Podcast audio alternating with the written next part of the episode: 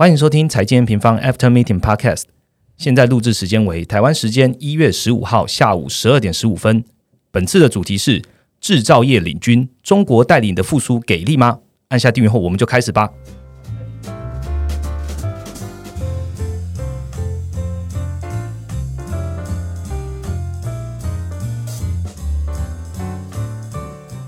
Hello，大家好，我是财经平方的 Roger。呃，上个礼拜呢，我们请我们研究员 Jason 帮我们复习了一下二零二零重要经济事件，然后获得蛮多广大的回响的哈。那其实我们本周的研究部会议里面，大家也就针对这个议题再继续讨论一下。所以，我们研究员呢，就针对二零二零啊，就是肺炎疫情肆虐下的市场的动向，大家就再讨论了一番。大家知道，二零零股市就是大 V 嘛，大 V 转。那而且在二零零的 Q 四的时候，许多的股市都创下了历史的新高，所以。每个研究员就在想说，哎，那经济快速复苏的关键动能是什么？那我们在上上周在呃一月中的时候，世界银行的最新展望报告也有看到，就是他们有指出中国在这次复苏扮演非常关键的角色。所以今天我们就来好好讨论中国了。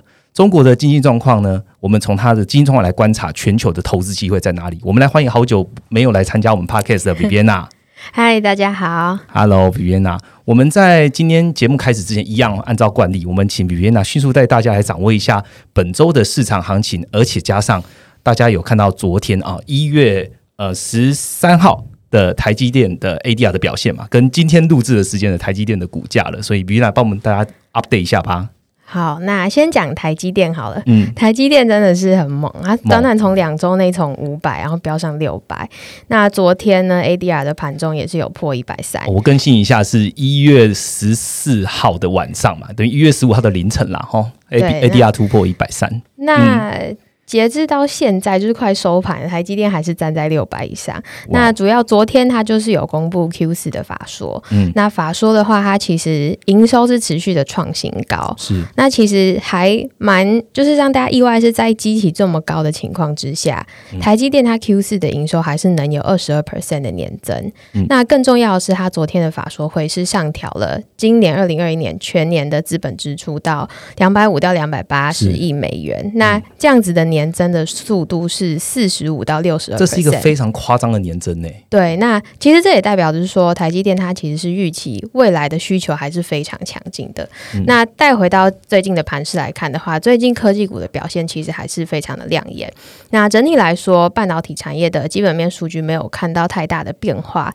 那昨天呃，美股费费半又是在创历史新高。嗯，那去看一下它过去一个月其实上涨了，又是十十个 percent 以上。我可以跟听众。朋友讲一下为什么要特别讲台积电的原因，是因为台积电占台湾的全指大概三十 percent 左右的全指股哦，所以台积电的走势就会影响到台湾的整个。台湾的股市的表现，好，那我们其他的市场呢？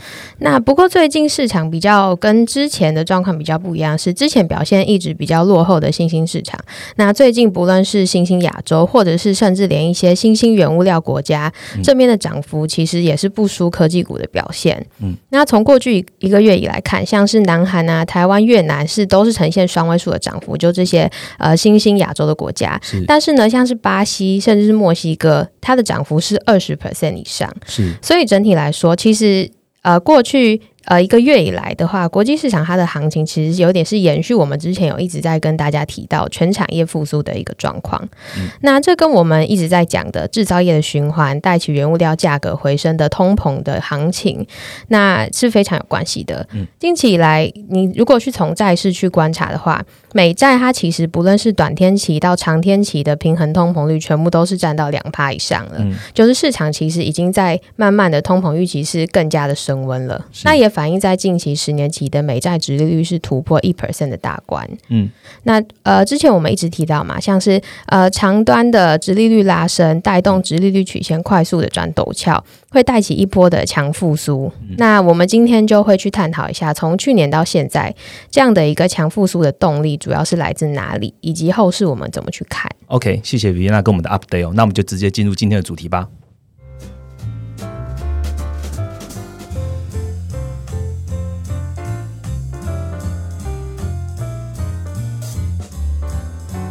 OK，我们直接进入今天的主题哦。呃，第一个主题当然就在讲中国了，而且我们知道中国是以制造业为主嘛。那制造业是如何带领全球的复苏的动能？嗯，这个其实是背上我们在一月中嘛，就是世界银行发布了这个二零二一的经济展望。那其实我们在一月七号的时候，我们就同步在在那个左右，我们就发布了这样的快报跟短评，有详细的分析。那这次用讲的好了，我们来了，我们来了解一下 Viviana 所谓的带起一波强复苏到底是怎么看。好，那先回顾一下去年好了。去年其实就是疫情嘛，然后全球都大幅的封城，所以这样的一个情况之下，一线的服务业它就是比较是首当其冲。那其实你去观察国际贸易的一个状况，其实跨境的服务贸易是近乎是停摆的一个状况。但是呢，呃，下半年来讲的话，制造业循环我们一直在讲，下半年出现一个触底回升。那国际贸易来看的话。商品贸易这边的话，就出现一个比较明显的升温。那造就了说，从去年下半年以来，全球的复苏是由商品贸易、制造业这样子的一个呃主力去带动的一个情况。那其实你如果去观察，像是呃美国、欧洲、日本，甚至中台，你去看一下制造业跟服务业这两大产业的一个状况，你可以看到制造业的 PMI 在上半年。呃，各国的 PMI 都是只是一个小幅的滑落，就连最严重的欧元区，它的制造业的 PMI 也从来没有掉到三十以下。嗯，那在下半年的时候，甚至是各大区域的制造业的 PMI 都是连连创高，对的一个现象。甚至说，美国十二月的制造业 ISM 指数，甚至是站上六十。那上一次出现这样子的一个六字头，是在一八年贸易战之前了。嗯嗯。但是你去看一下服务业的一个状况，服务业的 NMI 是上半年。的话，全球都是出现一个大幅的衰退。那刚刚有提到说，制造业从来没有跌到三十以下，是，但是服务业这边就是就是一盘就是全部都是在三十以下的一个状况，是欧日甚至就是有接近就是二十的一个状况。但是下半年的话，这些服务业的数字其实也。仅有看到一些缓步的回升，而不是像制造业那样子创新高，没有回到疫情前的水准的了。对，那甚至说，其实你去看欧元区，他们最近就是有在出现就是封城嘛，英国不是第五度的五度的封锁嘛？对，所以在 Q 四的时候，欧元区这边服务业的 MMI 甚至有再度跌落五十荣枯线的一个状况。嗯。所以整体来看，商品贸易在呃疫情期间是快速的回升，但是服务业的贸易则是因为受到像是旅游产业的拖累啊，跌幅是更重，而且恢复的速度是更慢。所以呃，World Bank 在它一月中的一个这个报告里面，它其实有统计说，累计全球服务业的 PMI 下滑的幅度是制造业的三三倍以上。嗯，那截至到去年十一月，它的恢复的恢复率甚至是不及一半。所以整体来说，目前就是全球这样的一个复苏由制造业带动的状况，其实现在还是没有看到一个改变。好，那我就想问了，就是相对于一月中的报告，就是比比那我们在去年的六月的时候，其实有公布展望嘛？这他们是不是在成熟市场跟新兴市场上面有一些调整跟修正啊？嗯，那从 World Bank 这一次的报告去看的话，它其实是小幅的下调二零二一年全球的 GDP 成长。那这样子的一个下调，其实是来自于成熟市场的下调。那成熟市场其实相对于新兴市场，它更呃，新兴市场是主要是依赖外需跟投资的一个状况，但是成熟市场则是比较是依赖内需在拉动经济。那这一次。成熟市场再度的封城，使得消费动能减弱，所以 r o b i n 这一次就是下调，像是美国跟欧洲的 GDP 成长都是下调的一个状况。嗯，那反之，你去看一下新兴市场，它虽然是同时看到新增确诊的在起，可是呢，最近新兴市场有慢慢的在看到一些大幅的投资的回流，是，所以导致说这一次 r o b i n 它甚至是上调新兴市场的呃预期。那其实它这次有做了许多研究，例如说可以看到二零二一年它有呃分区域。的统计，EMD 也就是 Emerging Markets and Developing Economies，它的投资水平是所有的区域里面唯一回到疫情前水准的区域。嗯，那我们之前也一直在提醒大家，新兴市场的货币政策是领先于成熟市场出现一个转向紧缩的状况。是，那这样子利差的诱因的话，是会带动资金回流的情况。所以我们可以看到，像是中印啊，或者是新兴原物料国家，都出现大幅的上调经济成长的预期。是，所以整体来说，嗯，如果大家有看到我们去年在十月有出了一篇，也是根据于 IMF 的全球经济展望去做的一个分析，可以看到当时全球的复苏的状况是非常分歧的。但是目前截至到一月去看的话，这样子的一个分歧其实是逐渐在收敛的。新兴市场是逐渐在赶上成熟市场，那这可以说是像我们前面提到的通膨行情所带来的效应。而这其实也是跟中国的需求带起一波原物料行情都是非常有关联的。OK。Viviana 刚刚提到的内容啊，基本上都在我们呃一月七号出具的快报当中。我们是呃将这个蓝色浪潮跟 World Bank 的这样的一个报告做一个整理，然后变成一个一篇的快报，加上部落格。欢迎有兴趣的听众可以来看哈。那我就想要借由这个主题来延伸的，所以这一次研究会议特别来看说，哎，其实 World Bank 就有讲到是中国带起的复苏行情，所以我们就在下一个主题好好来跟大家说明中国究竟是如何带起的复苏行情喽。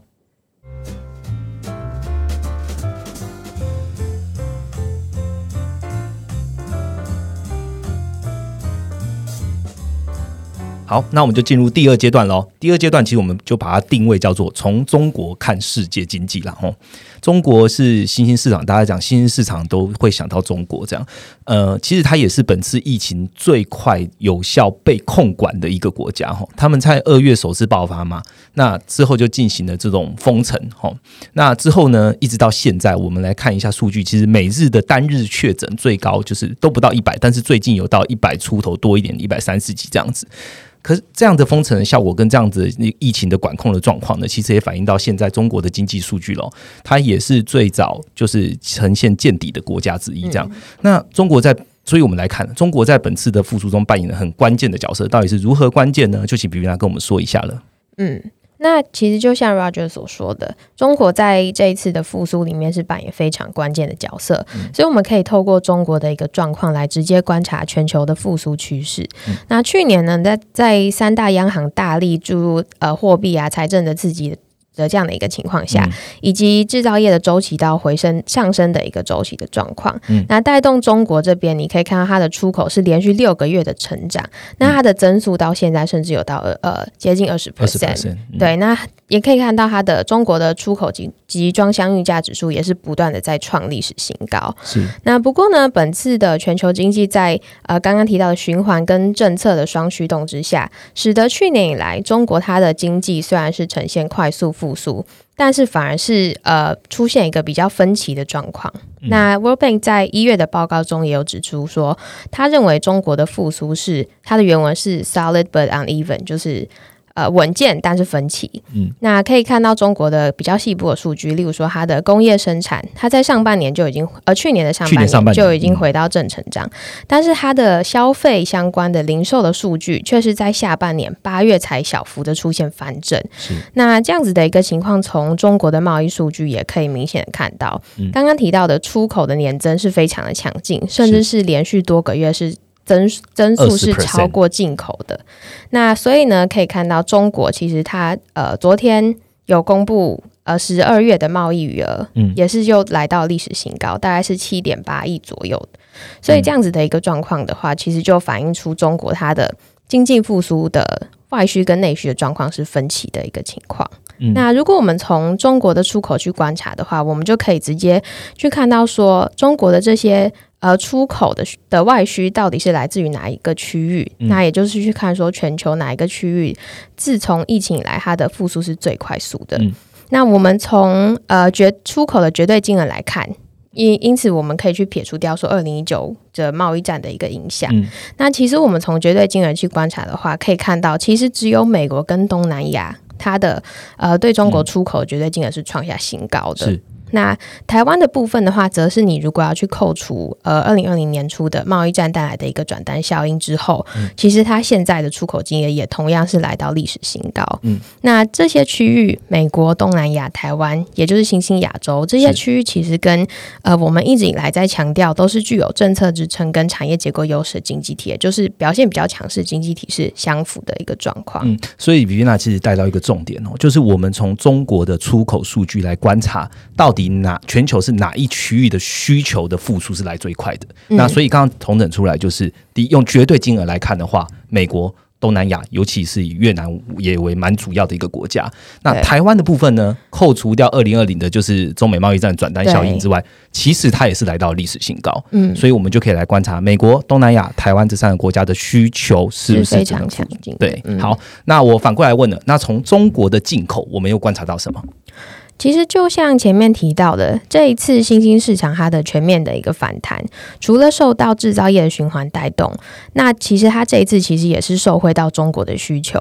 那中国其实，在去年刚刚 Roger 有提到，它的疫情是非常快速的受到控制，所以中国它在推财政刺激的时候，其实并不用像是欧美市场一样需要做很大大幅的投入在就业保障的一个计划。是，所以中国你如果去看它去年推的财政政策。它有六成左右都是在投入基础建设，那这个比例来讲是全球最高的。那其实中国去年就启动了三阶段的新基建的计划，那这样子的一个政策推动，其实慢慢你可以看到它的呃效益是在下半年逐渐的发酵，所以使得在去年第四季以来，欧洲出现了疫情的二爆，那接连又出现变种病毒，那所以很多市场都进入了再度封城。那所以这样子的一个状况下，中国的新基建政策带来的需求，成为许多主要经济体主要的呃外需的一个支撑。嗯，那所以你如果去看中国进口的项目，去看，其实中国进口你去拆解它的进口项目的话，它的矿物跟金属的占比来到三十二 percent 是最大的。是，那其中你再去更细看的话，其实又以原油跟铁矿砂分别占比中国进口需求。需求大概十二 percent，跟接近四个 percent，那也是呃进口项目里面最多的。那所以你可以去看到这样子的一个需求，其实是带动过去原物料过去三个月以来原物料的行情，像是 WTI 跟布兰特过去三个月以来上涨了超过三十个 percent，那铁矿砂也是有上涨了二十五个 percent。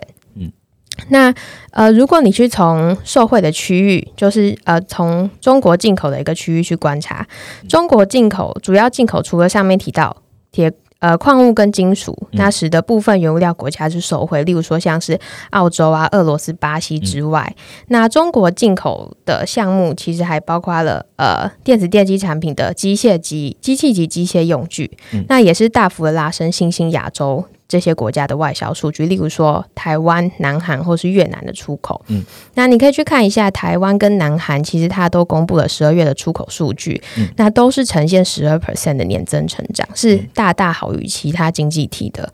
那像是其他一些，例如说呃欧美啊的数据，甚至有些都还是呈现双位数的衰退。嗯，所以这一段其实比面要讲的就是我们从中国的进口。来看一下哦，中国进口为什么重要？因为中国这一次，它的把财政有六十 percent 都投在基建了，其实走中国复苏的老路啦，就是只要有出事，它就投把那个基建投资再把它拉大这样子。但是我们可以从这边进口来看，各个呃原物料或者是经济体，它受惠的有哪些？刚刚提到的矿、金属，然后原油、铁矿砂很重要。嗯，从这些出口的。呃，原材料来看的话，你就能再推导到说，到底是哪对哪些经济体受惠？譬如说澳洲、俄罗斯、巴西。所以我们刚刚讲了中国的出口来看全球经济体需求的强弱，用中国的进口来看哪些国家受惠于中国的政策，然后对他们的国家的出口是有帮助的。好，那我们总结来看，其实就一直推导到我们 N 平方一直在看的，就是新兴亚洲、美国。那新亚洲当然包含了中国跟台湾这样。那甚至是东南亚。那 Vivi，你还有什么样的数据要补充给听众吗？呃，好，那我帮呃刚刚讲那些简单做个总结好了。那简单来说的话，其实呃近期全球经济的动能有一点像是从呃过去。呃，去年以来拉动中国出口端的国家转向由中国进口带动的经济体。嗯，那观察过去三个月，像是新兴原物料国家的股市都是大幅的呈现补涨的一个状况。那例如说，俄罗斯的 RTS 跟巴西的圣保罗指数都有接近三十 percent 的涨幅。那新兴亚洲表现甚至也是大幅的领先成熟市场。例如说，南韩、台湾加权跟呃越南的指数也都是呈现双位数的上涨。嗯，好，那。这样，我们来跟各位听众朋友再 recap 一下，就是新兴市场的强劲反弹，那到底要看什么东西？其实也不用再听我们多说了，刚才你讲很多了，你们可以参考一下我们在一月上旬的时候写的布洛格的内容。那有写到说，哎，新兴市场股会双涨的行情究竟能延续到什么时候？这样的呃，我们的内容跟呃快报跟布洛格基本上都在呃我们的 N N 官网上，你可以直接来这边观观看这样子。好。接一个接下来下一个主题，我们来讲的就是讲到中国的进出口了，那我们就来讲一下中国的基本面好了。除了进出口以外，其他的基本面是不是有好转？那我们就下一个主题来说喽。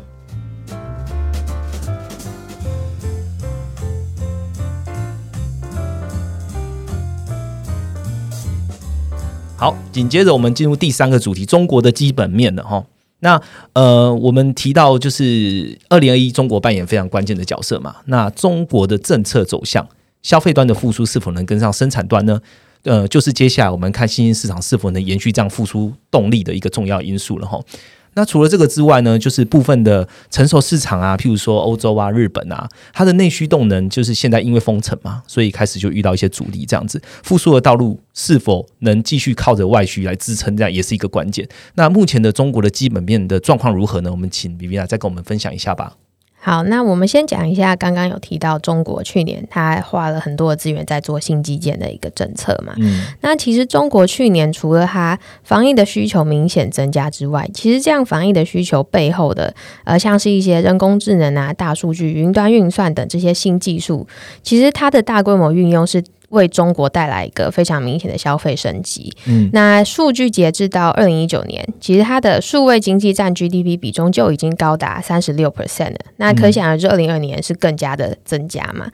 是。因此呢，中国其实它的新基建，它为什么要推动新基建呢？其实它就是成为中国发展数位经济一个非常重要的一个基石的一个状况。所以呢，也是中国接下来经济转型非常重要的一个手段。嗯，所以你去看一下，去年四月中国提出它对于新基建的最新定义，其实包括了新一代的呃讯息措施、融合基础建设、创新基础设施三三大项目。嗯，那我们去看一下新基建最为代表的五 G 建设的进度。来看，其实它二零二零年，呃，这边有几个数字。那二零二零年，它新增了五十八万个基站。那呃，五 G 的参透率是提升的状况。那五 G 手机单月出货占比超过六十 percent。那五 G 的网络终端的连接数的也达到两亿。那这些全部都是超过于去年四月他提出新基建的一个改革目标。那我们去看一下更实体的呃总经的数据去观察，其实新基建相关的呃行业投资的数据，例如说像是水电燃气业、嗯呃信息传输业跟呃计算机通信。电子业。其实它的投资的年增都是十五到二十 percent 的年增率，是明显快于中国的整体的固定资产投资以及传统基础建设的两倍以上。那这个数据现在公布到十一月，那目前为止都还没有看到趋缓的一个现象，所以也就是说，中国从去年以来在推动新基建的这样子呃带带起的投资，其实这样子发酵的一个的状况是还没有出现减缓的。刚刚 Vivi 提到了几个新基建的建设进度啊，欢迎有在。投资中国的用户或听众朋友都可以来继续观察哈。现在看起来这几个建设的进度都是优于原本的整体固定资产的投资跟速度的哦。好，那我们刚刚提到其实都是有政策在支持嘛，譬如说中国的“十四五”规划，我就是一定要这么做。那中国自己本身自己真正的内需跟就业市场呢，这是基本面现在状况怎么样啊？嗯。那除了政策有在支撑之外，那中国自己的状况，其实呃，World Bank 在一月的展展望中，他也有提到，中国去年在疫情控制良好以及基建的投资下是快速的复苏，但是呢，今年来讲，中国的成长力道会转为更加的去依赖说它国内的消费市场的一个回升，那也是这一次 World Bank 它为什么上调中国经济成长的主要的原因。那我们去看一下中国内需的一些数字。观察就是，呃，现在公布到去年十一月的商品零售金额年增是来到五点八个 percent，是连续七个月的正成长，而且是持续的在回升中。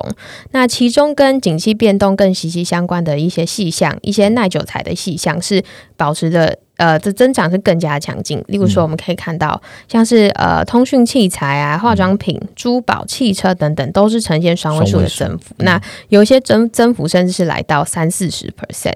那由此可见的话，中国它的居民的消费意愿是持续的在走强。嗯。那除了刚刚提到的呃商品的一个消费之外，服务消费其实也逐渐在复苏。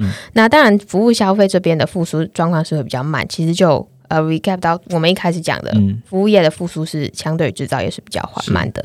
但是中国这边，它服务业生产指数十一月的年增也是来到八个 percent，是创下二零一八年七月以来的最高点。是。那同时你去观察中国的呃服务业的 MMI 是连续四个月的上升到五十五点七。嗯。其实这样子的一个数据是。相对于其他的主要经济体来讲，是一个比较高的扩张水平。那因为刚刚我们有提到中国的疫情，其实相相对于欧美出现持呃持续出现像二爆啊三爆的疫情，其实中国是没有看到的。所以中国这边的服务业复苏是一个比较好的一个状况。是。那综合像像刚刚提到的这些数据啊，其实近期中国不论是商品或是服务的消费都有明显的在回升。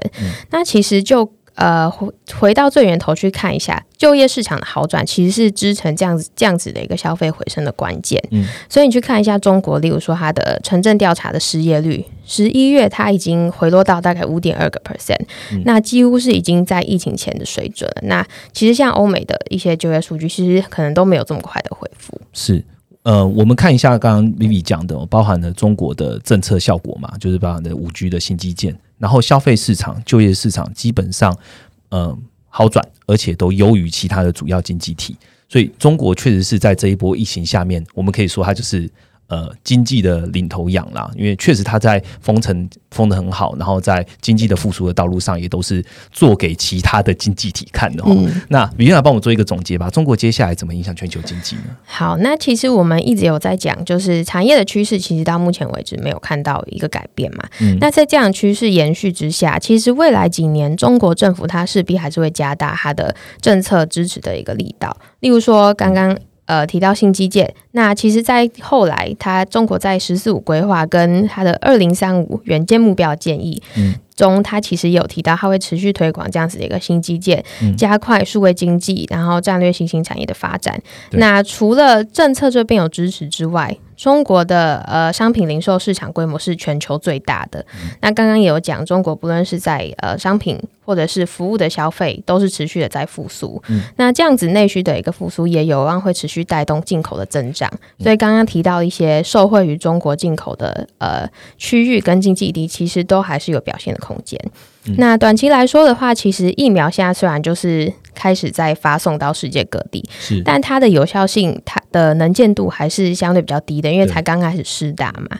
那在呃能见疫苗的能见度还是比较低的情况之下，先前的落后区域跟产业都还是会持续的受惠到中国这样子的一个需求拉升。那行情都在疫苗就是完全。明朗之下，对对对，其实我觉得行情其实都还是会呈现一个最开始提到全产业复苏的一个状况。OK，谢谢 v i a 告诉我们的这么多的内容。那其实刚刚讲的这些有关于中国的呃复苏啊，带领全球经济的这些内容呢，都在我们一月十三号发布的快报当中。所以如果你已经是 MM Pro 的用户呢，你可以直接到我们的独家报告来看。那想要了解的。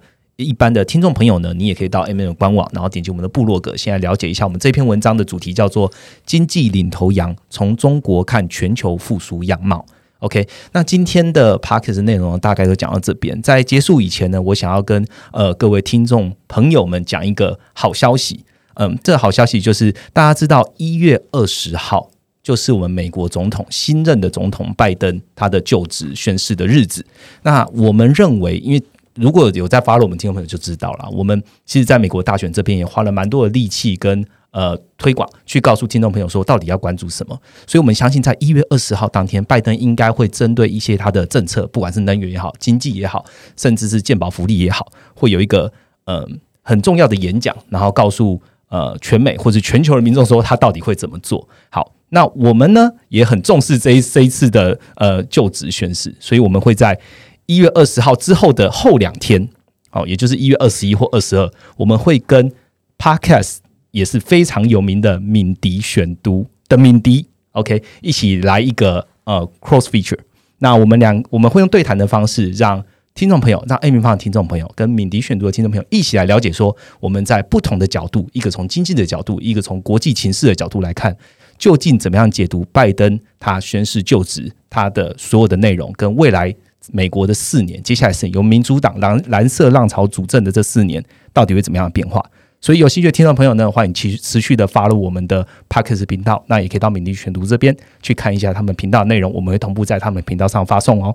那最后呢，我们要跟大家讲，呃，在二零二零的十二月，我们呃线下的分享会呢，我们已经把它转成线上的版本了。那这个线上版本其实是有阅读时间的哈，只时间只到一月三十一号。所以呢，听众朋友如果想要了解二零二一在一月之前，你还是没有没有很清楚到底该怎么做，欢迎来到我们的 M&M 总经线上学院来点来。呃，学习我们这样的二零二一的投资全攻略的线下的课程哦。那我们会把线下完整的内容呢，你就在呃自己在家里就可以完整的了解 Rachel 创办人 Rachel 到底要告诉你什么。我们告诉你的是重六个最重要的经济趋势，而且给你十张图表，让你完整了解二零一到底该怎么投资。好，今天的内容就到这边哦。喜欢我们的话，在下方帮我们按个五星留言，然后让让我们知道你有什么样的想法，然后就在评论的上面让我们知道。那我们下个礼拜见喽，拜拜。拜拜。